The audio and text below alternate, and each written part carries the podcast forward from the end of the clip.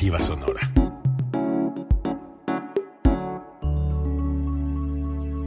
Código Libre. Todos los puntos de vista convergen en el día de un espacio para el análisis y la opinión de los acontecimientos de nuestro entorno. El día de un panel de periodistas profesionales con un solo objetivo, brindarle un panorama amplio del acontecer diario. El día de... ¿Qué tal? Bienvenidos, bienvenidas al día de el punto donde converge el diálogo, el debate, la discusión y donde tocamos los temas que obviamente están afectando su entorno. Hoy le damos la bienvenida, mi nombre es Carlos Ortiz de Noticias Hoy y también quiero darle la bienvenida a nuestros compañeros que están en esta mesa, más los que hoy están ausentes. Gracias, buenas tardes, saludos desde Código Libre, gracias por recibirnos aquí a Gerardo de Proyecto Informativo. Ricardo Rodríguez, muy buena tarde. Gerardo Ortega de Código Libre, gracias por estar con nosotros. Amigos, gracias. Saludamos también a, Bruno Aceves de Bruno Noticias y Javier Camarena de Vida Plataforma, que en esta ocasión les toca eh, vernos desde el otro lado del dispositivo o de la, o de la pantalla. Eh, para ir variando también. No somos seis medios que estamos eh, rolando las participaciones precisamente para tener ese juego y esa combinación de testimonios y de, y de ideas. Y tenemos por ese lado a Hugo Zaragoza. ¿Qué tal? Buenas tardes, Ricardo, Gerardo, nuestro anfitrión de Código Libre, Carlos y a nuestros compañeros que hoy no nos pueden acompañar, Bruno y Javier, y principalmente a todas las personas que nos siguen a través de las distintas plataformas. Que finalmente, desde luego, el invitado especial es usted que nos hace el favor de seguirnos a través de estos seis medios que ya hemos comentado. Pues una semana en donde se ha generado gran información y desde luego pues donde sigue un punto eh, vigente que son las inundaciones en asentamientos irregulares y que obviamente siguen labores para digamos, este, evitar que obviamente haya, mayores daños en las viviendas de las personas que viven en el margen del río, del lado de Santana, y de este lado en el malecón. Eh, yo inicio con ese tema preguntando y haciendo la pregunta. Eh, ¿Necesaria la reubicación o se debe seguir con el proceso que se hace cada vez que se inunda? Se hace una evaluación, se busca sacar el agua, se les ayuda en la recuperación de sus enseres domésticos. ¿Qué hacer? Empiezo. Pregunta difícil, ¿no? Eh, ¿Qué hacer? Híjole, Fíjate, no es tan desde mi punto de vista no es tan necesaria la, la reubicación. Lo que se necesita es que cada gobierno haga su parte que le corresponda. ¿Por qué? Bueno, voy a, voy a, voy a decirlo. Desafortunadamente aquí en la franja del, de lo que viene siendo el río Lerma, eh, de una parte se invade lo que viene siendo el cauce del río mientras que en la otra, pues las personas siguen padeciendo esa invasión que se tiene de, ese otro lado.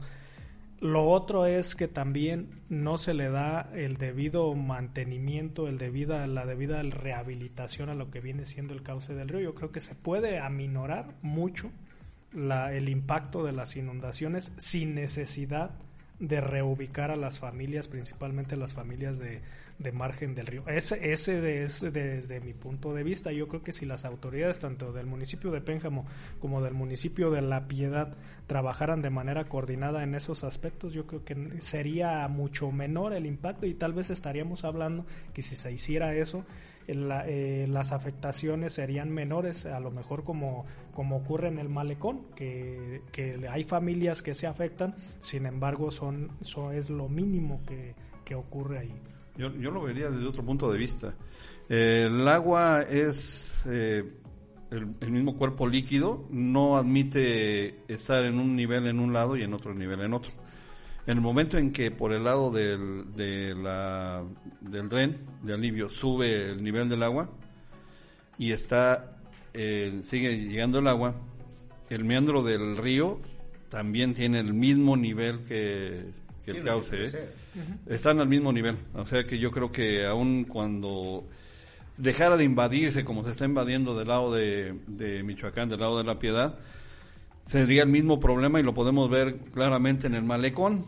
En el malecón han estado poniendo un tractor con bombas de agua para sacar el agua y aventarla al cauce del río, ¿sí? Pero es un o sea, nada más lo único que están haciendo, pareciera que están oxigenando el agua, porque el agua regresa nuevamente al lugar en donde están las bombas por el nivel del agua. O sea, los albañiles toman como una manguerita con agua y el nivel lo ponen en un lado y en otro y tiene que estar exactamente a la misma altura. Y eso pasa en el, en el malecón. Algo que, pues ahora sí que me disculpen ahí en el malecón, pero no sirve de nada lo que están haciendo. Lo único que están haciendo es gastar este combustible, recursos y a lo mejor oxigenar un poco el agua, que son exclusivamente aguas negras, porque no hay una sola gota del río Lerma por ahí. Son aguas negras lo que tenemos aquí en el meandro del río y está taponeada la salida en Ciudad del Sol, en donde el día de hoy estaban las bombas. De ahí debería de haber una compuerta, o había una compuerta hace muchos años, porque permitía el paso del agua y si se cerraba en el lado de, de acá, en el Cuitzillo, no, no es en el Cuitzillo, es en... no, perdón, es en el Río Grande, en, sí, en el Puente Guadalupe. Cuando se cerraba ahí el paso del agua por el dren, el agua circulaba por el por su cauce normal y podía seguir el, las su cauce, abría las compuertas obviamente para que para que corriera el agua. Decían por ahí, este, lo platicaba yo con un ingeniero. Si cerraran las compuertas de, de lo que es el dren y abrieran las compuertas en la Ciudad del Sol, que ya no existen, eh, decían que el agua se regresaba, pues no, el agua tiende a seguir su curso. Iban a tener el mismo nivel, eso es obvio. Si estaban las compuertas, quiere decir que se hacía eso antes o se hizo. Se hizo hace muchos años, hace muchos años, pero ahorita está totalmente taponeado, está lleno de tierra, no hay salida del agua, de las aguas negras del cauce del río Lerma en Ciudad del Sol, por eso se ocupan las bombas. Volvemos a lo que comenta Hugo Zaragoza, entonces ha faltado la capacidad de coordinación para mantenimiento, porque lo que hemos visto es que uno a otro gobierno se echa en la bolita o a uno se hace el sordo o, o el otro hace que medio quita, entonces, ¿qué Mira, este, ante tu pregunta inicial, que dijiste que, que, es necesario, qué se debe de hacer, si la reubicación o la atención a la gente cuando se les presenta este, este problema. Hay que partir de algo. Estamos partiendo de una irregularidad. Bien lo mencionaste, es un asentamiento irregular. Desde ahí ya tenemos un problema. Desde ahí ya tenemos un problema que la gente que vive ahí, de buena fe, compró un terreno, este, construyó su casa, pensando que eran las condiciones adecuadas, cuando seguramente hubo una autoridad que tenía la información pertinente y aún así lo autorizó. Desde ahí estamos partiendo de, de algo mal. ¿En qué está repercutiendo constantemente? Como ahorita dijiste, se le está metiendo gastos, se le está metiendo dinero de más continuamente. Y eso va a pasar cada año, cada temporada de lluvias. les aseguro que las lluvias no van a bajar, al contrario. Eh, eh, el ciclo natural que hemos tenido por las cuestiones ambientales, hemos notado que las este eh, que, el agua que cae es cada vez mayor y los tiempos se extienden todavía todavía más, ¿no? Entonces eso es algo que ya vemos que va que va a suceder. Hay personas que están en riesgo. Yo creo que esas personas que están en riesgo sí hay que tener una atención especial, como dices Hugo, son las menos pero con que sea una, con que una persona esté en riesgo y en este caso la autoridad tenga la oportunidad de facilitarle las cosas, habrá que hacerlo, porque se le va a seguir metiendo recurso, definitivamente. O sea, ese asentamiento, y estamos hablando de básicamente los que están a las orillas del río Lerma. Y otro tema que se me hace muy interesante, la coordinación entre municipios. Es un, debe ser un trabajo coordinado entre, más allá de dos municipios, son dos estados que, tradicionalmente ha habido proyectos que han funcionado y hay otros que no, que la comunicación tampoco ha fluido de una manera muy dinámica, ¿no? Entonces, este, ese también es un problema que se enfrentan la gente que vive ahí. Y vuelvo a insistir, hay algunos que de buena fe llegaron a ese espacio esperando unas mejores condiciones de vida. Quizás hay otras personas que no, sabiendo que corrían el riesgo, de todos modos se instalaron pero a fin de cuentas son, personas y creo que vale la pena, en este caso las autoridades, que sí prevean por su seguridad. Aunque también aquí debo de hacer otra acotación. En el tema de la cuestión del asentamiento dentro de una zona, no solamente de riesgo, sino federal, también limita en algunas acciones a, a los gobiernos municipales o bien estos avientan el balazo o la pedrada hacia lo que es el gobierno federal. Entonces yo digo que también aquí es una cuestión de asumir responsabilidades. El, problema ahí, Carlos, yo creo que va un poquito más allá, y hay una cosa que quiero retomar de lo que decía Gerardo. Es cierto, aunque haya una sola persona en riesgo, debe de, de actuarse. El problema ahí es de que se está haciendo un paliativo, solamente se les llevan recursos en algún momento, se les ap- se les apoya con despensas, despensa, con, con muchas se cosas. el tema de fondo. Pero ¿no? sí, pero el problema es de que cada vez están más en riesgo. Es una cuestión como lo que está ocurriendo ahorita en el Estado de México. O sea, se avisó que había un problema, pero la gente pues quiso quedarse en el lugar hasta que de pronto desapareció gran parte de ese asentamiento. Un asentamiento muy eh, también que inició como irregular, como inició en la, en la margen del río. El problema es cómo convencer a esas gentes que están en riesgo para sacarlos de ahí y llevarlos a una reubicación. Porque ya, ya se ha intentado, ya nos tocó Sí, verlo. verlo en dos ocasiones, bueno, a mí en dos ocasiones, eh, se les ha ofrecido reubicarlos y la gente no quiso. O sea, prefieren quedarse en el lugar eh, con el mismo riesgo. Se decía que se reubicaban y se hacía un parque lineal ahí en esa parte. Un parque lineal, pues si se inunda, pues se, ca- se- se acabó el agua y no pasó a mayores.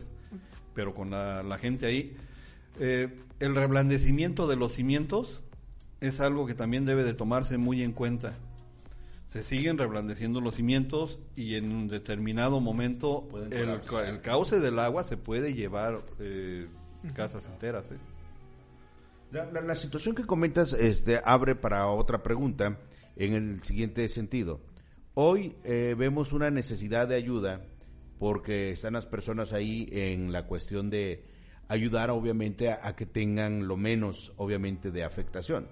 Pero es inevitable que el agua entre a los hogares y se me hace también como un chiste esto es eso que comentaban al inicio.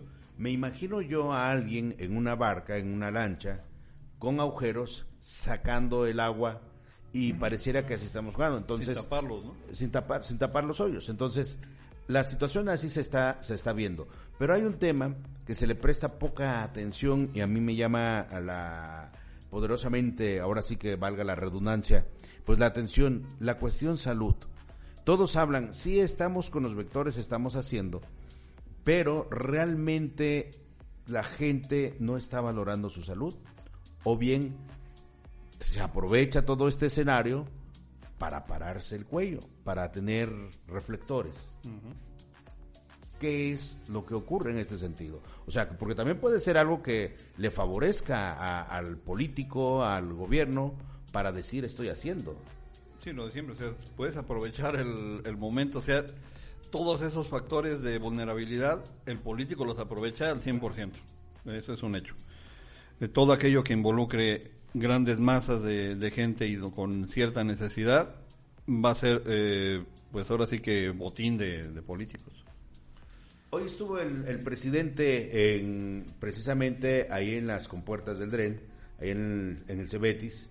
Eh, de acuerdo a, lo que dijo, él habla que aproximadamente por el martes ya bajaría totalmente el nivel del agua y estarían ya en labores de limpieza. ¿Es esto posible de acuerdo a lo que se está viendo y el pronóstico? Que bueno, estos días no ha llovido y parece ser que los siguientes tampoco. ¿Qué este, Sí, eh, bueno, sí es posible porque de acuerdo a los pronósticos que hemos estado recibiendo, eh, en los lugares donde mayor afecta o, o donde hay más afectación que, que después viene a impactar aquí en esta zona, no está lloviendo, como lo es en el caso de Salamanca, Celaya, eh, Querétaro ya no está, ya no están cayendo tormentas como las, como las anteriores, toda, toda esta agua viene a caer en, en los ríos que colindan y que también confluyen con el mismo río Lerma. Entonces sí puede, sí puede disminuir el nivel. El problema es que a como están las condiciones climáticas, como lo mencionabas, no sabemos hasta cuándo, no sabemos eh, en qué día puedan darse situaciones adversas en, en esos otros lugares o incluso aquí en esta misma zona, en esta misma región, que pudieran, que pudiera ocasionar lo que ya pasó. Si no sé si ustedes recuerdan, eh, hace como mes y medio aproximadamente de que empezaron las inundaciones, como a los 15 días se dio, un, se dio una disminución del nivel e incluso ya eh, con apoyo de protección civil y algunas otras dependencias se les estaba ayudando a las personas de, de la franja del, del, margen del río a hacer la limpieza de sus hogares y resulta que a las horas o eh, vuelve ni bueno no no llueve sino vuelve a subir el nivel en cuestión de en cuestión de horas y entonces todo ese trabajo todo eso que ya se estaba realizando pues se perdió nuevamente entonces, eh, es posible que sí baje, el problema es que... Se corre el riesgo de que, vuelve, que, que, se pueda repetir porque estamos ya teniendo, estamos en plena temporada de los frentes fríos, estamos en plena temporada de, de los este tormentas tropicales, los huracanes. Terminan en noviembre precisamente Así es, entonces, ¿hasta cuándo hasta cuándo va, va a tener este nivel. Puede, puede que disminuya, ya se quede así, pero también puede que ocurra alguna situación nuevamente extraordinaria y vuelva a ocurrir o vuelva a ocurrir lo mismo. Y, a fin de, cuentas va a ser cosa de tiempo. Digo, este, va a volver a suceder. O sea, no, no, no, no es este no es decir, va a bajar, también va a bajar, pero va a volver a suceder. O sea, no es algo que, este, que nos vaya a agarrar de, de, sorpresa o desprevenidos. Qué curioso que en estos tiempos estemos preocupados por este tipo de temas, cuando anteriormente, digo, las sociedades normalmente se instalaban cercano a los ríos precisamente por la bondad que tenía este vivir cerca de, un río no por este eh, lo, que se podía obtener de las tierras por los beneficios que había eh, y, la piedad se asienta precisamente a estas orillas y, que ahorita sea realmente un problema en este caso de seguridad que es un problema de seguridad que se convierte en un problema de salud pública. entonces que todos esos temas nos estén afectando y no es algo tampoco en que nos empezó a afectar hace poco tiempo. Yo me puedo acordar por décadas décadas que el problema está. Aparte es un problema muy complejo porque eh, este abarca el, río Lerma pasa por cinco o seis estados. Cinco, estados de México, Querétaro, Guanajuato, Michoacán, y, Jalisco. Entonces, eh, eh, aparte que es un muy largo su, su cauce, este mucho influye y como bien dices Ricardo, el tema político se vuelve favorito para tocar la, la cuestión del río, ¿no? Pero pasan, hay una pasan y... diferente, ¿eh? Resulta que cuánta agua nos llega efectivamente a esta a esta zona del río Lerma. Ni una gota. No, llega, absolutamente nada. Todo se llama sistema Cutzamala, llega a la Ciudad de México y de la Ciudad de México se va a Texcoco y ni siquiera las aguas negras regresan al cauce. Bueno, entonces la situación es de que aquí tenemos el, los desagües, los desagües y las presas, y las presas, los desfogues de las presas o el agua rodada en su momento como la que tenemos ahorita, en lo que es el agua de lluvias. Pero el río Lerma no tenemos ni una gota en este en este cauce. Para cerrar el tema, ¿cuál debe ser una vez que baje el nivel del el río Lerma? Eh, lo más urgente de atender en estas zonas, tanto en eh, Guanajuato como en Michoacán, ¿Qué es lo más urgente de atender? Yo me, yo me regresaría un poquito nada más al asunto. Eh, no sé si recuerden el día que vino el presidente hace unos días, que vino a la, a la margen del río. La gente le estaba reclamando porque este, que hiciera algo, porque el agua no bajaba. Me parece que ahí hay un poco de desinformación. Ni el alcalde, ni el gobernador, ni el presidente de la República pueden hacer nada porque baje el nivel del agua. También señalaban que el, el, el dren estaba hecho para hacer que toda el agua pasara por el río Lerma y en lugar de y le pedían que abriera las compuertas por el dren, bueno, pues también es un poco de desinformación, porque allá está abierto, donde no está abierto es en el cauce del río Lerma. Eh, las compuertas están, no existe ya la compuerta de la Ciudad del Sol, y eso genera que toda el agua negra se estanque y peor aún, el agua llegó a un nivel que cubrió el drenaje el drenaje de los colectores de, los colectores de, aguas negras lo cual significa que todas esas aguas negras que generamos en la piedad no llegaron al, río Lerma se descargaron en el río Lerma se, se, contaminó aún más el río Lerma eh, recordando que ese famoso dren de alivio se construyó precisamente para evitar las inundaciones en esta zona. Pero nunca se pensó que se iba al, al, al hacer ese, ese dren, se iba a empezar a invadir el, el cauce normal del río. que lo podemos ver hace una en la administración pasada incluso desechó ahí en ese en el río Lerma desechos del panteón lo cual tuvimos la oportunidad de hacer público en su momento No, pero es que iban a hacer un Y andador este- turístico, sí. paseo ciclista. ciclista y todo aquello. Y el Observatorio Ciudadano primero decía que ellos no tenían nada que ver, después dijeron que sí, que ellos era, que ese era su proyecto. Pues la verdad es que debería, el Observatorio Ciudadano debería de tomar un poquito más en cuenta ese tipo de cuestiones y no involucrarse en la en perjudicar a- al medio ambiente, ¿no? Creo que debería del Observatorio Ciudadano debería tener un poco más de atención, si De verdaderamente observar son- más, sí, de observar un poco más y no hacer ese tipo de, de situaciones que en lugar de ayudar perjudican. ¿no? Eh, finalmente, entonces, vuelvo a, a- a la pregunta. ¿Qué, ¿Qué deberá atender primero el gobierno una vez que baje el nivel? La salud, ¿La salud? la salud.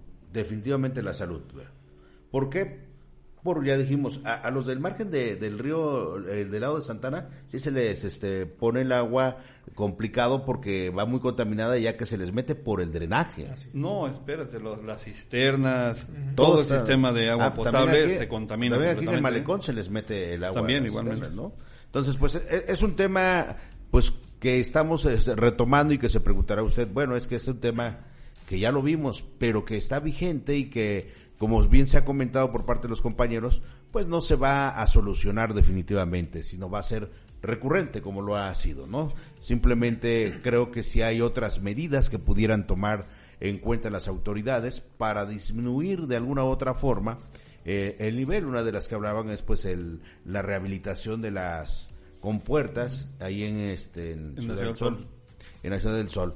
Hay otro tema que vamos a pasar a otro tema que también tiene molesta a la ciudadanía. Y digo tiene molesta a la ciudadanía tanto a los automovilistas como a los de los negocios, como a los vecinos de las calles alternas que se usaron para desviar el tráfico por la reparación del Boulevard Lázaro Cárdenas, que está sin concluirse Y sin que- trabajar. y, y sin trabajar y pareciera que bueno pues es un tema que nos iba a beneficiar y nos iba a poner feliz pero parece que no que ha hecho a muchos infelices porque cuántas afectaciones está causando Pues impacto económico, social.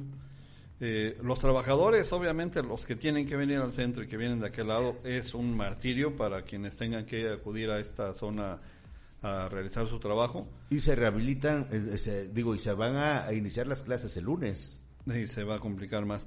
Y la otra situación, o sea, quienes circulan en vehículos ya tienen problemas de suspensión, de llantas. eh, es un problema serio. Las calles están intransitables ya eh, por donde ha- habilitaron. Y pues no sé, eh, incluso platicábamos por ahí con alguien de que hay un- incluso un mal trazo de, de esta de este bulevar. Eh, lo comentamos aquí en, cierta ocasión cuando le hice la pregunta al expresidente municipal si se iba a hacer la obra verdaderamente eh, como deben de hacerla con un arroyo vehicular por debajo de las banquetas y dijo que así, pero pues parece ser que se les olvidó y subió de pronto el nivel también de la, del arroyo vehicular, las banquetas quedan muy bajas.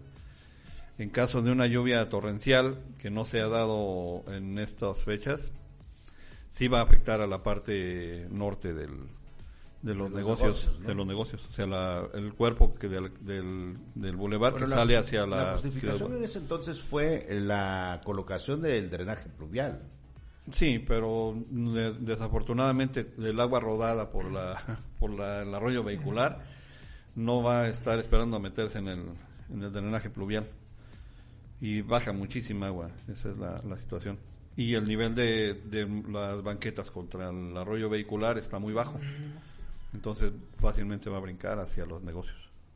¿A quién responsabilizamos de esto? Se tiene- ha- hay un definitivamente responsables eh, en el sentido de que de que la obra no fue entregada en tiempo y forma. Esta definitivamente debe haber sido una una de las obras entregadas por el pasado gobernador del estado. Silvano Aureoles debió haberla entregado, así como él la, la inició y con este con toda una ceremonia y con toda una este parafernalia de presentación, eh, así él esperaba, yo imagino concluirla. Esa y otras obras que quedaron pendientes aquí en la en la ciudad no fue así y el problema es que como dices parece que la obra está abandonada. Tú puedes pasar ahora y este estarán trabajando uno o dos, limpian un poco, pero no se ve realmente ya el movimiento y la cuestión es que está yo calculo como al 80% quizás este de habilitada todavía hay un tramo fu- fuerte que esté el, el tramo que se habilitó, este, todavía faltan algunas cuestiones. De. Sí, sí, y, y se dijo, de hecho el presidente municipal anterior dijo, vamos a abrir porque se tiene que abrir, sin embargo todavía faltan algunos detalles, incluso lo mencionó como no es la inauguración oficial de la vía, ¿no? Eh, había unas posibilidades y hay unas, este, se, se- había este, solicitado que, que la, la vía que va del centro hacia la salida a Guadalajara, que es la que está habilitada, pudiera funcionar de doble, Doble carril, carril. para poder este, facilitar un poquito más el flujo. Sin embargo, hay ciertos problemas, ¿no? Yo, yo principalmente que, que veía es eh, la señalización y aparte los, los eh, semáforos, ¿no? Entonces se podía complicar un poco. Yo creo que hay que acelerar. Yo creo que esta sí es una labor que sin querer el actual presidente municipal la tiene que asumir y encarar. Este Samuel Hidalgo tiene que tocar las instancias necesarias para que la obra concluya lo más pronto posible, porque como dice Ricardo, como dice Ricardo, la afectación ya es a, a- a los comerciantes, porque esa es una zona de, de- comercios, Y- ¿no? Y, fíjate que no solo a los comerciantes, también es una afectación eh, de, de salud en el sentido de que estás, eh, este, este tramo está, está ubicado es, o, o donde está ya obstaculizado, estamos hablando que se encuentra el hospital del IMSS. Para, para ingresar al hospital del IMSS, alguna emergencia, tienes que hacer malabares para poder llegar, el tráfico, como dice Ricardo, las condiciones de las mismas vías alternas que se habilitaron son, son pésimas, son... no, yo creo que... Lo que pasa es que es- esas vías nunca fueron diseñadas Bueno, claro. para eso, ¿no? eran, Así- eran, sí, sí. eran, eran, eran, este, calles residenciales, incluso en la parte de Terracería. de- no, había unas, no, había unas que estaban donde está antes un negocio de, de llantas, era una calle. Olivos, creo que es, Sí, sí, era una sí, calle este residencial, ¿no? Poca, poco, este, caminada incluso, y ahorita es un tráfico, está totalmente deshecha la calle, ves trailers uno tras otro, los mismos vecinos de las calles tienen que subir sus vehículos muy pegados a las banquetas Para que no les- para, para que, que no. los lastimen, entonces esas calles están destruidas, ¿no? Pues yo, yo, yo creo que desde el inicio se avisoraba este tipo de situaciones, ¿no? Yo recuerdo cuando se dio el famoso banderazo de inicio, como dice Gerardo, como dice Gerardo, que, que, se, que se hizo esta parafernalia ahí en la esquina del, de, General del Anaya. Boulevard, General ajá, Anaya. donde vino el gobernador y bueno, este casi casi hacíamos fiesta porque por fin se iba a rehabilitar esta esta importante vialidad. Sin embargo, después de ese evento pasó que un mes Más- o más de más un de un mes, mes, más y un mes. nomás no se veía nada y, Y volvieron volvió- a venir. no crean, Volvieron a no venir. crean que se arrancó la obra porque venían las elecciones. No, no, no. no, nada no, que ver, eh, nada que ver, ¿verdad?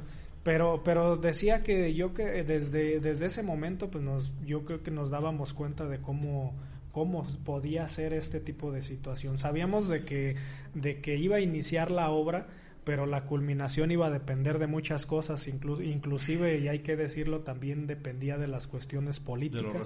de los resultados de las electorales, cuestiones, ¿no? de las cuestiones políticas, y es lo que se está padeciendo ahorita, ¿no? uno de los temas que yo creo que atora, bueno, o atoró, fue la, el- este, la no continuidad del mismo gobierno. Yo creo que si hubiera seguido, en este caso, el, el candidato del, del gobernador, hubiera fluido de modo diferente, pero él ya no está, ya no tener intereses, este, el tema se cae y, y sí me preocupa un poco que el nuevo gobernador realmente le, le tome eh, cariño al tema, ¿no? Porque eso no es algo que yo hice Claro. y este Pero- y nos vaya a poner un pero problema. aparte, el, el gobernador ahorita está en una revisión de cómo se está dejando, eh, digamos, en este sentido al Estado, porque no es nada más la piedad Claro. como obras inconclusas. No. Pregúntenles a- en la capital, Sí. en Morelia, cómo, cómo está el caos al ingresar. La misma empresa, Purépero. sí, la misma Sí. empresa que tiene la, esta obra de la piedad tiene la de Purépero y la de Morelia. Y otras cuantas más. Eh, y eso va a generar una situación recurrente. No, ha- hace rato hablábamos de las inundaciones de una cuestión recurrente. Pues déjenme recordarles. ¿Te acuerdas cuántas veces se inauguró el cerezo? ¿Alguno de ustedes se acuerdan? No. ¿Cuántas veces se inauguró el hospital El regional? hospital regional, sí, sí. ¿Cuántas veces se inauguró el hospital del IMSS? Digo, a mí me tocó cubrir todas esas inauguraciones y el que menos fueron tres. ¿eh? O sea Así es que eh, no- es no- también no una situación esperanzas, es una situación recurrente. Y si recordamos que hace seis años una persona que quién sabe en dónde se encuentra ahorita que creo que se llamaba Silvano En una comida con El empresarios. señor del banquito. no Se aquí eh, en una comida con medios de comunicación aquí en La Piedad que nos tocó estar ahí eh, nos decía que iba a despachar en La Piedad cuando menos una vez por mes Ah, Sí. y que iba a hacer la obra del bulevar desde desde donde inició actualmente ah, pero hasta hasta el crucero a, a Yurecuaro. Luego se disminuyó un poquito, y luego otro poquito, y luego otro poquito. Terminó haciendo unas cuantas cuadras, ¿no? Y ni siquiera completas. Pero es algo que, eh, entrevistando al a los trabajadores, a, las, a los que les debían, nos decían que SCOP le, de- le licita la, la obra por 85 millones de pesos. 90. 90. Bueno, eh, a una empresa. Esa empresa la subcontrata con otra empresa. Y esa otra empresa la subcontrata con la empresa que está trabajando cobrando 50 millones. Y me, me recordé una película de ¿Dónde está el piloto? Digo, o sea, desafortunadamente también tenemos una recurrencia demasiado visible en este tipo de cuestiones que ni el agua hace tanta recurrencia, ¿eh? la verdad. A mí lo que me llama la, la situación es que el presidente municipal comenta que él tuvo acercamientos con SCOP. Y en SCOP se dice que ya está pagado el, El 80%. el 80-85% de, de la obra. Entonces, eh, eh, él comenta o da a entender que, bueno, aquí hay que ver la situación de la empresa que subcontrató, que subcontrató, ¿no? Ajá. ¿Por qué no le está dando el dinero a la que lo está haciendo? Entonces aquí ya, ya, ya eh, vemos la problemática que no solamente es la cuestión de cuánto dinero es con lo que se licita y cuánto es con lo que realmente se está haciendo, sino también dónde está el dinero, no solamente el faltante, sino el que va destinado a la obra. La, la, la situación aquí es que el, el tema, ¿a quién tendrá que eh, este, recurrir el alcalde? Tendrá que acudir ¿A la- acudir a a gobierno del estado. gobierno del estado? Sí, o sea, no, no Hoy se reunió que- con este con con empresarios, comerciantes, ¿no? Con los comerciantes de la zona. Y, y, y bueno, pues es una situación que no tiene, digamos, una solución pronta. Bueno, no, no se ve que se solucione pronto. Pero es un ¿Qué, problema. qué deberá hacer el, el- el alcalde? Porque de- decía, no puedo abrir ninguna parte, me piden que abra tal parte, que habilite tal, yo lo pudiera hacer, pero la empresa ya no respetaría la garantía en caso de que ocurriera algo. No se puede eh, ahorita tomar la este, obra hasta que no esté entregada al 100%. De yo hacerlo, el que está incumpliendo soy yo y entonces la empresa ya no se hace responsable. Así es. Pero es una situación que Aquí, aquí hay un tema, Carlos. Este, cuando hay una licitación, yo creo, bueno, la gente que se dedica a la construcción y todo esto tiene el dato mucho más preciso, pero evidentemente hay un contrato, hay una serie de fianzas, hay unas cartas compromiso de entrega, hay garantías que se deben de cumplir por periodos de tiempo en, en particular, y si no las cumples, hay una multa y hay sanciones. Quiero ver dónde están las sanciones. Pero si está incumpliendo por falta de pago, hay que ver dónde está el dinero, ¿no? Eso es otro tema. Sí, sí. Y a lo mejor si es el mismo gobierno, ¿no? porque así parece ser, no ha terminado de pagar la obra, entonces hay cosas que se pueden detener. Ese es un punto que, que valdría la pena este, checarlo más a profundidad. El otro tema, que tú dices que el presidente municipal eh, no se anima a habi- habilitar el, el flujo de Guadalajara al centro, porque pudiera caer en un error con los constructores en garantías. Entonces, ¿por qué el otro lado sí se habilitó cuando no fue inaugurado? ¿Hubo allí alguna, este, algún algún acuerdo, convenio, un acuerdo? Pero acuérdate que se lo habilitó este todavía el expresidente. no, y fue la es. empresa la que Fue la empresa, fue la empresa. Entonces, pues yo creo que en este caso la empresa también debe de tener la conciencia de, ok, no está terminado, pero lo tengo terminado hasta cierta, en este caso es poquito después de la Nissan, si no mal recuerdo, sí. ¿no? Desde una, del Kentucky, vamos a Sí, decirlo sí, así, sí. el Heroico Colegio Militar, hasta... Permitiría la entrada al IMSS, eso sí lo... eso Bueno, ese es un punto muy importante, exactamente. Empezaré a ir y entonces ya se empieza a habilitar y lo demás, bueno, vamos viendo cómo se va solucionando, pero tenemos detenido todo ese tema, todo, todo ese trazo que este que, que de verdad este la, la gente que visita la es más en, en, los, en los autobuses que vienen de Guadalajara, a, a Me- a- de Guadalajara a la ciudad de la, de la Piedad, normalmente marcan la hora siempre, dan dos horas. Ya lo modificaron a dos horas y media por la dificultad de la, de la entrada. Y, y es que se preguntará usted, ay, tanto tiempo se hacen de allá a la central. Es que de verdad, No pueden entrar directo, ¿eh? tienen que no, salir por el. Martín Mercado, que por cierto está en pésimas condiciones. Salir hasta el Boulevard López Mateos y regresarse como si vinieran de, de México. O sea, tienen que hacer una, una vuelta completa. Entonces, ahí es la situación.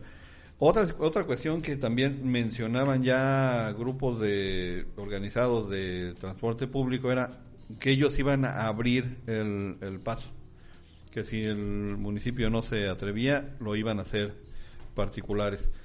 Aquí la, la situación es de que El- si los particulares... los que incurran, ¿no? la, la situación es de que si los particulares lo hacen, la empresa se deslinda por completo y ya no vamos a tener para nada la terminación. sí, a veces de- por hacer un bien de la obra. terminas haciendo un mal, ¿no? Lo que pasa, eso es lo que te genera la desesperación. Sí, es- O sea, Pero- ahí pero- se, está, se está reflejando ya la desesperación de la gente por los gastos que están teniendo, por el problema que están teniendo y la falta de respuesta de un gobierno. En este caso tiene que ser el gobierno del Estado, ni siquiera es el Yo creo que ahorita sí, ahorita que es gobierno del Estado, ahorita sí desearíamos ver en el banquito ahí a Silvano, ¿verdad?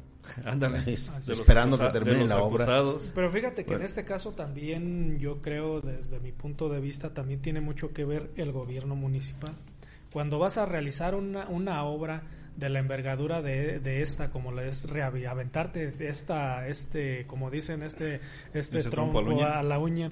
eh, de, de rehabilitar todo el, es bueno, el tramo del bulevar de, de desde desde el desde el punto del Kentucky hasta la salida por ahí del Gol Esa es a la Honda, ¿no? de la Honda aproximadamente. Eh, como No, municipio, no, antes, antes, bueno, antes. sí, sí, sí. Como municipio, pues ya Los debes de ir, de- debes de ir ya visualizando, pues esas vías alternas, debes de irlas rehabilitando de una manera eh, que estén funcionales y no simplemente eh, abrir y poner la- eh, los señalamientos de decir por aquí te desvías y sigues y pues ahí búscale por dónde llegas, ¿no? eh, eh, el, como el tema de logística creo que no fue bien aplicado. Eso- Ah. Eso lo sabemos, eso lo, lo- lo- alguna vez lo dijimos aquí también. Lo peor si es vas que a hacer se ese tema, si vas a hacer eso, tienes que tener la, la- la alternativa inmediata solucionada. Así es. No se solucionó. Y todavía el tiempo se lo alargas. Entonces, de por sí las vías que no eran las adecuadas, lo volvemos a repetir, destrozaron calles. Y al decir destrozar no es un decir. No, es, no, literal. Es, literal, porque es. las, las quedaron eh, despedazadas, ¿no? Y, y las vías incluso también la que sube al estadio, porque Sí, sirve de, sí, bajada de la colonia Santa Fe y de sí, la- sí, sí. Está, está también deshecha esa, No, esa pero esa ya estaba vía. así antes, ¿eh? Pues Ya terminó de deshacerse. Pero terminó de deshacerse. Pero fíjate que hay algo importante. Con esta situación detonan aspectos como, por ejemplo, la calidad de las obras que han hecho este, en distintas calles. Por ejemplo, en la calle que estamos platicando, muchas veces es la calidad y muchas veces es el, para lo que se está destinado. Recordemos que el grueso del concreto este va de diferentes tamaños dependiendo. Por ejemplo, en esta calle no es para vehículos pesados, pero el problema es que ahorita están pasando vehículos pesados por todas esas calles. Entonces, creo yo que el gobierno tiene que hacer dos cosas. No sé si estén de acuerdo conmigo. Uno, reorganizar, redireccionar las rutas, prever que este lunes ya van a, aunque sea en sistema híbrido, van a empezar a haber más circulación porque se regresa a clases presenciales. Una. Y dos, pues apresurarle y gestionar en la dependencia que lo tenga que hacer o ante el propio gobernador para que esta obra este tenga obviamente pues mayor rapidez en su conclusión. ¿Ustedes qué opinan? ¿Cuál debe hacer primero? Sobre todo, si debe de haber esa presión por la importancia que, que implica esta, esta vialidad. Recordemos que esta vialidad conecta a la carretera más importante de México, que es la México Nogales. Y es precisamente ahí, en ese, en el lugar donde está ahorita detenido, que no se puede circular, esa es parte de la México Nogales. Y es de las de, de la, la carretera principal en México que conecta la Ciudad de México, Guadalajara y, y- y te llevas a la frontera. ¿eh? Es la más importante considerada a nivel nacional. Y si no se toma en cuenta eso, aparte de que de por sí no, aquí no, no tenemos turismo. Tenemos un turismo nulo porque no ha habido visión para, para promoverlo. Pero si de por sí no hay turismo, el comercio se ve todavía más afectado por ese tipo de obras que no están terminadas y que están mal hechas. Así es que la presión debe de ser, pero contundente ante el gobierno del estado, porque si ya hay un, si se dice que ya está pagado, pues que lo hagan válido, ¿no? Hugo. Híjole, pues yo qué, qué puedo decir. Eh, seguramente tienen que, el, el alcalde, eh, desde mi punto de vista, sí tiene que presionar a, al gobierno del estado para que de alguna manera pueda darle salida a este problema que ya ya se ya no es un problema es un grave problema este vial y como dicen también económico porque ya está afectando demasiado a todos los comercios, incluso a las empresas que se ubican sobre ese sobre esa zona, pues ya les ha pegado bastante. Entonces, yo creo que sí se tiene que el alcalde se tiene que sentar con el gobernador para ver la manera en que pueden darle salida, en que pueden invertir eh, lo que se tenga que hacer para poder eh, concluir ese tramo que falta. O en su caso, presionar a la constructora si es que ya está pagado. Algo, algo se tiene, tú preguntabas cuál de los dos temas, si ver la cuestión de la vialidad, si ver la presión hacia las, este, hasta, las, instancias, hay que hacer las dos y hay que hacerlas ya. O sea, eh, vuelvo, a decir, quizás esta no fue una eh, idea que tenía el municipio que, que iba a suceder, tal vez calculaban, e incluso el municipio pasado calculaba que dentro de su administración se iba a, este, a, realizar, ¿no? Yo le pregunté al presidente municipal de la administración pasada por qué empezó tan tarde esta obra, si queda muy poco tiempo, y él respondió, pues mejor que llegó, ¿no? Este, pues sí, sí, mejor que llegó, pero pues también hay que, hay que acabarla, pues, porque este creo que se, se abandonaron algunos temas eh, eh, en este sentido. Es una carga, sí, para el presidente y para el municipio, este, pero hay que hacerlo, definitivamente. Esto está afectando, vuelvo a insistir, a muchos comerciantes de la zona. Muchos de los que están en esa vía necesitan el flujo vial para que accedan a sus negocios. Estamos hablando de, refaccionarias, de agencias automotrices, de vehículos de, de, tiendas que de, de compra-venta rápida, que necesitan estacionamiento, comida farmacias, entonces necesitan el estacionamiento y el flujo vehicular y ya están realmente muy afectados. Y el otro, el acceso rápido al, este, al, seguro social y al hospital. Entonces, es un tema que, hay que solucionar de verdad a la, a la verdad. Es un tema de, este, de, relevancia, de urgencia, creo yo. Y yo agregaría que también la ciudadanía está sufriendo no solamente en la cuestión del tiempo, en algo que comentaba Ricardo en un inicio y que yo creo que es lo que menos se ve o lo que menos, eh, digamos, eh, pues digamos, la gente ahorita este, lo manifiesta, pero ya empieza el deterioro de sus unidades, que representa un impacto económico en su bolsillo, porque un par de amortiguadores no es barato. Comercial pagado. Pasamos a otro tema. Eh, antes de que te este, lo de regreso a clases para que también afecta, pues habría que ver si de veras hay regreso a clases, digo, porque ah, estaban eso, también. No, estaban, digo, eh, bueno. lo que pasa es que estaban, este, tuvimos dos años sin clases por la pandemia. Fíjate, se me hace... Y ya nos quedamos mal acostumbrados. Así es que sí, no, no, te preocupes. Pero fíjate que eh, ellos siempre han tenido clases híbridas, un mes en clases, dos meses en paro y... O sea, ya traen... No, y tienes toda la razón, un mes sin clases, dos meses en paro y tres días en bueno, pues esperemos que sí regresen a clases. Eh, el gobernador pues ha manifestado o ha emitido comunicados donde dice que ya se les empezó a pagar. También el presidente de la pues, República lo aceptó para pues, saber qué. Que no, que, no es lo que había anunciado, ¿eh? Creo que también hay que dejarlo muy claro. les pagaron una quincena. Les van a pagar dos. Cuando, cuando uno de los compromisos fue, así lo dijo, pagar las cinco, porque en este caso ya se les deben cinco este, quincenas a los, a los maestros estatales, cinco, más los bonos y una serie de cosas desde el 2020. el acuerdo fue que este 15 días, en este 15, esta quincena, se les iban a, pagar cinco, o sea, los adeudos. Nada más van a ser dos. Nada más van a ser dos. Sí, que entregaron dos. Bueno, finalmente hay que entender que el gobierno actual ya no puede estar mirando atrás de quien tiene la responsabilidad. Yo creo que tiene que asumirla, ¿no? Y se hizo el compromiso. Y ahora no, hay, gobiernos que sí lo hacen. Pero tiene que empezar. se preocupan más lo que hicieron los demás que lo que estén haciendo ellos. Sí. Entonces, ¿Dónde visto eso? Eh, entonces traes otros datos. Pero vamos a, otra situación. Eh, en días recientes se dio el cambio de gobierno en las presidencias municipales de Guanajuato y de Jalisco y nosotros estamos muy cercanos a Guanajuato y precisamente hablando de esa coordinación que debe haber entre los municipios eh, de La Piedad y de Pénjamo, ya el nuevo presidente asume su responsabilidad y hay varias señales.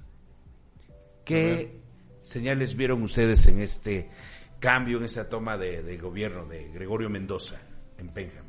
Primero, el hermetismo que se dio previo a la toma de posesión, que fue el pasado domingo 10 de octubre, eh, principalmente en el, en el tema, en el sentido de quiénes iban a ser los, o quiénes iban a encabezar las direcciones o el gabinete, ¿no? Con el que se el gabinete municipal. Porque estábamos prácticamente en el día de, voy a, como se dice, estábamos prácticamente en el día de y, de, y se desconocía totalmente cómo iba a estar integrado este, el, el, gabinete, quiénes iban a encabezar, quién iba a ser el tesorero, quiénes iban a hacer el de obra pública. Ni siquiera, ni siquiera, y lo voy a decir así como es, ni siquiera los mismos regidores de la fracción sabían cómo iba a estar confirmado este gabinete. Y esto se deriva que a raíz de, que se hizo una modificación a la ley orgánica municipal, aproximadamente, y si la memoria no me falla, esto fue en el 2000, estamos en el 2021, en el 2017, en el 2017 se hizo esta modificación donde eh, anteriormente el, eh, quienes eh, debían aprobar los nombramientos de los directores, eran eh, era el ayuntamiento, el ayuntamiento como ¿no? tal. Sí. A raíz de esta eh, de esta modificación, eh, el que el que ya tiene la facultad la facultad absoluta prácticamente de nombrar quiénes van a ser sus directores es el alcalde en función, el alcalde electo, ¿no? Y es, esto derivó que tuviéramos que enterarnos cómo iba a estar conformado el gabinete hasta el día 11 11 de, de de octubre, que fue este lunes ¿Y cómo pasado. interpretas tú esa señal de hermetismo? Híjole, algo complicada, porque toda, toda, este, to, toda esta situación generó muchas suspicacias incluso al interior del, de, del mismo grupo del alcalde, ¿no? El alcalde electo, ya que pues eh, eh, hubo incertidumbre desde el momento en que se ganó hasta el 10 de octubre y falta ver cuáles son las repercusiones de esa de esas decisiones que se tomó porque lo otro también es que hubo hubo cambio completo a diferencia de como sé yo en lo que en lo personal. Yo Sí, creía que que algunos ajá yo repetir, yo en lo personal yo puedo decir hablar en- a título personal yo sí creí que cuando menos iban a seguir algunos dos tres me Pero sorprendió sí sigue uno, ¿eh? Ah, sí. Ricardo. Pues a mí me pareció una cuestión en donde, honestamente yo veo mano negra. Veo mano negra porque tiene que venir el gobernador. Yo no había visto eso en ningún, en ningún municipio, que el gobernador asista a tomarle protesta a los directores de área. Pero fí- Pero fíjate que lo fíjate que lo hizo no solo aquí en Pénjamo, Lo hizo en lo hizo en Abasolo, Sí. lo hizo en Ujú. León, León, lo hizo San en Felipe, Manuel Doblado, Manuel lo hizo en San Felipe y, y no, no en San No, Felipe. Dolores, lo, ¿no? lo hizo lo hizo en Salamanca, creo que también lo hizo. Acompañó al Con todo el riesgo Y, que conlleva. y Abasolo Pero, no es de su partido. es- es- ahí ganó el PRI. Ganó el PRI. Ganó el PRI. Pero acuérdate que iban en alianza. Sí. O sea, mientras no sea morena, no veo mayor situación. Pero la situación es, o sea, a mí lo que me llama la atención es de por qué el gobernador acude a tomarle protesta a los directores de área cuando deben de ser de la confianza del presidente municipal. Él debe de conformar su equipo. Es, el, es la cabeza del municipio y es quien debe de conformar su equipo. No es que vayan y te lo pongan, pero así te lo dan a entender. Yo creo que así me, así me lo dan a entender en el momento en que la autoridad máxima del Estado va a los municipios a, ahora sí que a tomarles protesta o a, o a darles la bienvenida o a, o a levantarse el agua bendita, pues ya te deja mucho que pensar, ¿no? O sea, hay una manipulación total de, del gobierno del estado hacia hacia los municipios cuando debería les quita la autonomía, ¿no?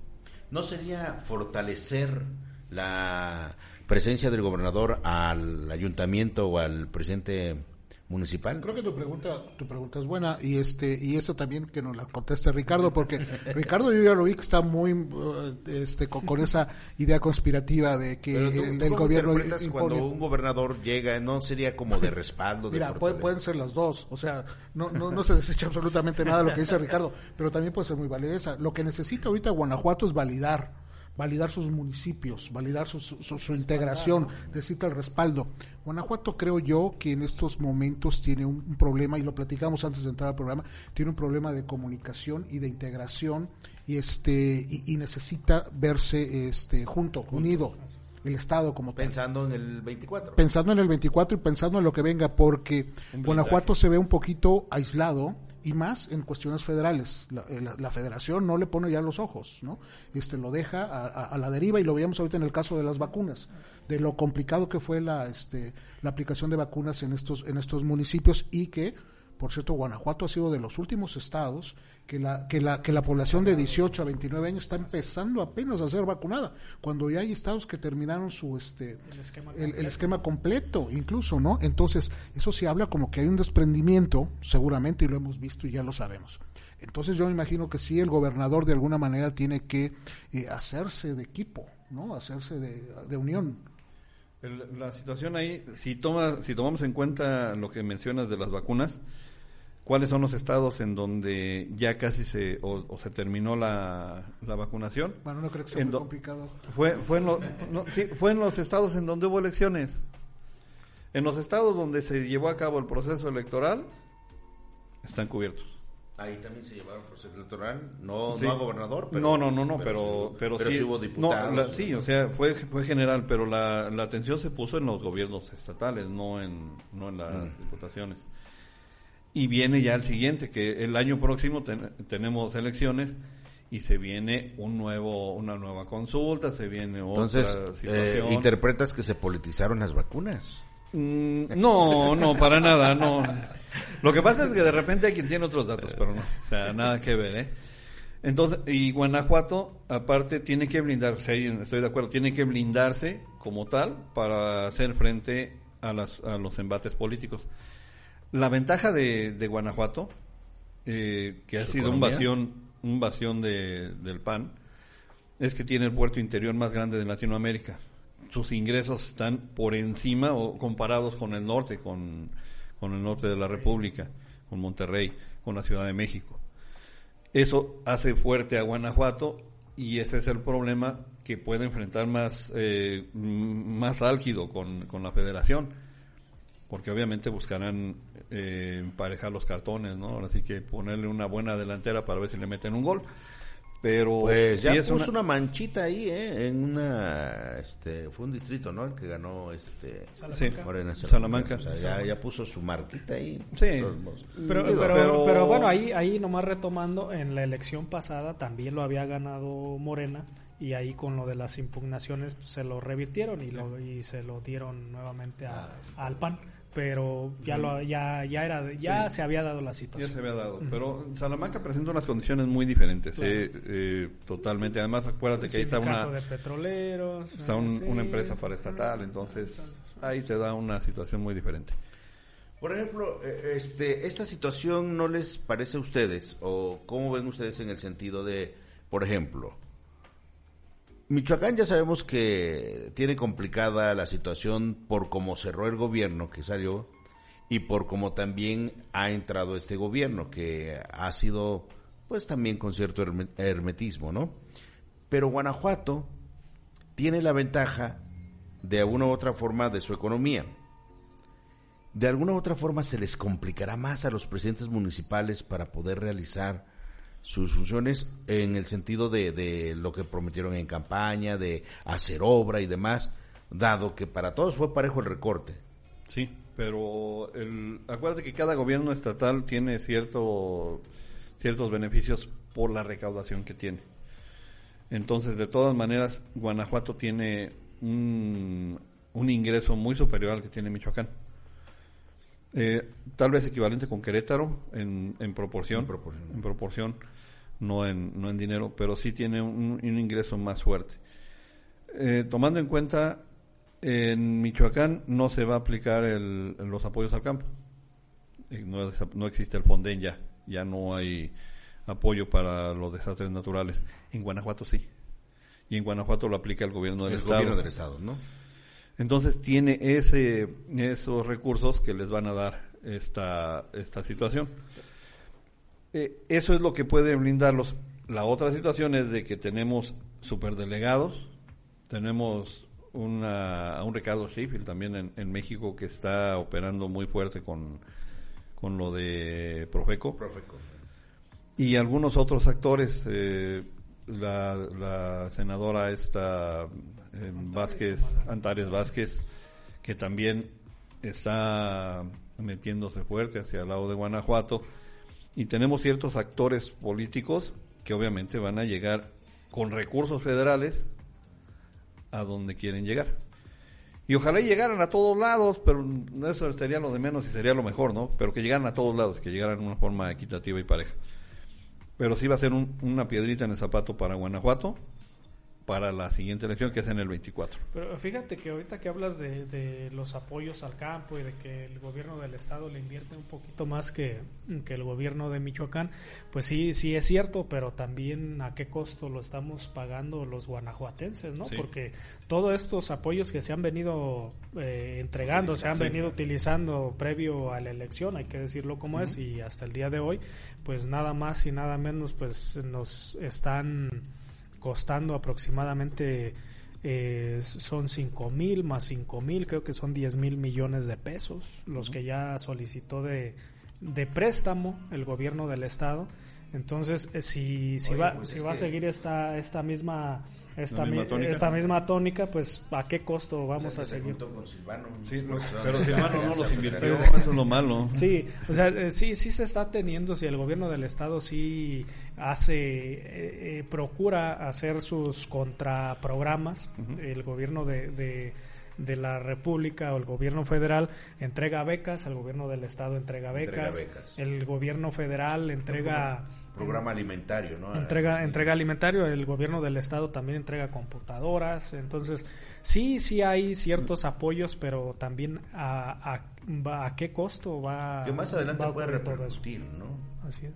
Y entonces esta situación le resta autoridad a Gregorio Mendoza la presencia del gobernador o, se, o, o, lo fortalece? Se puede leer desde, a él, puede, a él como puede verse desde el punto de vista o se puede leer desde dos perspectivas. Primero la política que pudiera pudiera darse de que viene eh, a fortalecer lo que viene siendo el, liderazgo de, Gregorio como líder y también ya como alcalde. Y también se lee o al menos así lo veo yo, desde de, también desde la perspectiva de que viene a como a, a, un estate quieto, ¿no? De decir, a ver, a los que andan medios así de no enoja, enojados y todos, a ver, canijos, este, yo aquí estoy, les voy a tomar protesta a los directores y, y yo estoy avalando lo que está lo, lo, que se está haciendo. Es mi venia no como como sí. comúnmente se dice la, la venia del señor.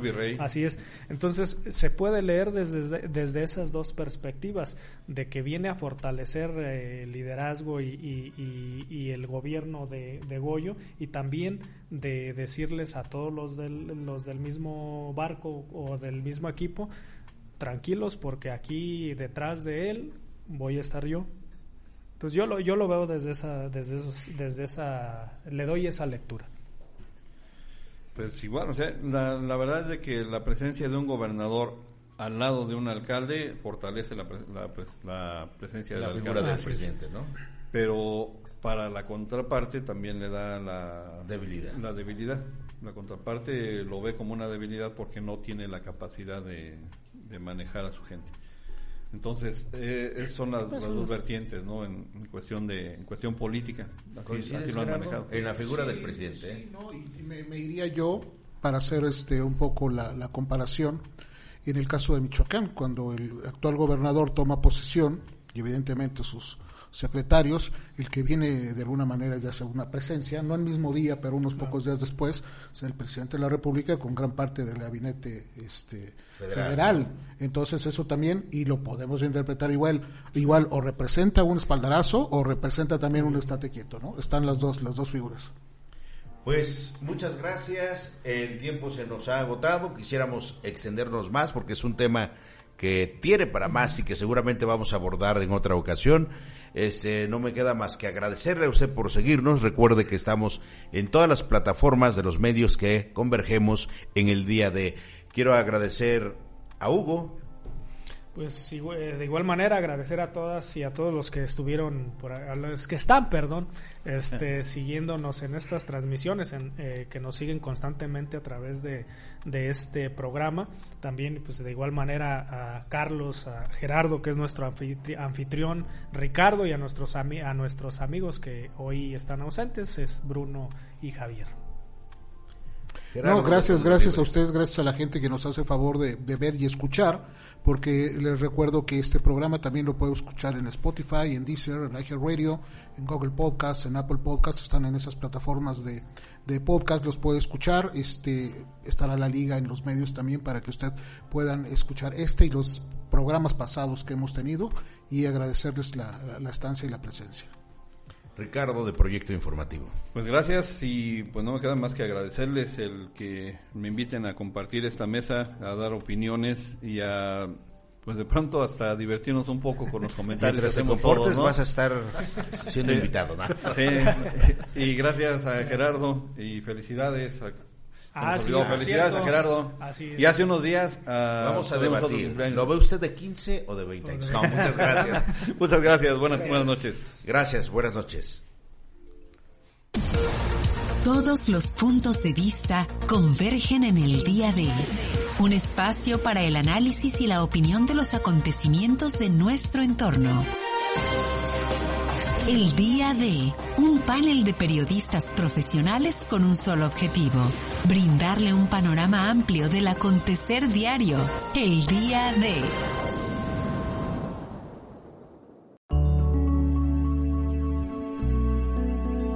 Código Libre